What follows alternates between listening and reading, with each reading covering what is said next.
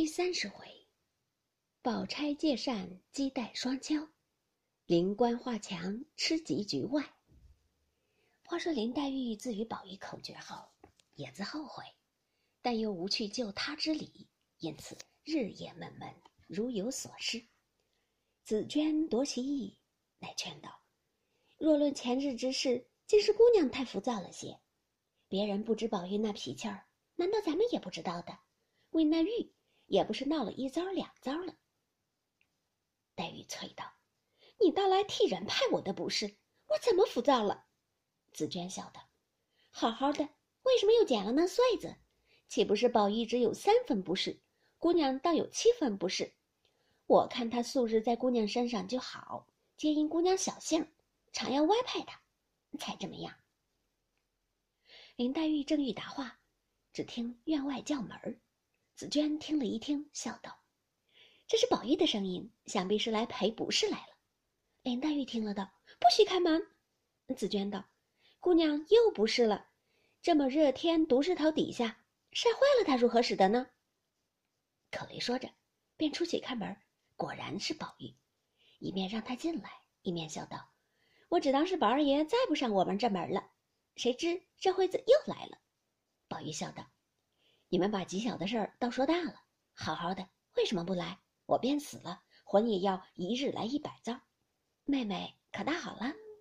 紫娟道：“身上病好了，只是心里还气不大好。”宝玉笑道：“我晓得有什么气。”一面说着，一面进来，只见林黛玉又在床上哭。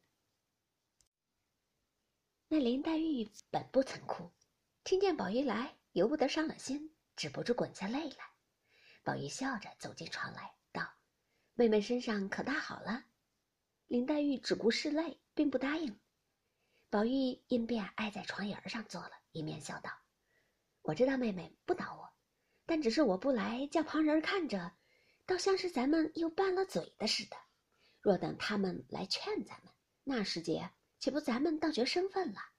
不如这会子，你要打要骂，凭着你怎么样，千万别不理我。”说着，又把好妹妹叫了几万声。林黛玉心里原是再不理宝玉的，这会子听见宝玉说“别叫人知道他们拌了嘴就生分了似的”这一句话，又可见得比别人远亲近，也又撑不住，哭道：“你也不用哄我，从今以后我也不敢亲近二爷，二爷也全当我去了。”宝玉听了，笑道：“你往哪里去呢？”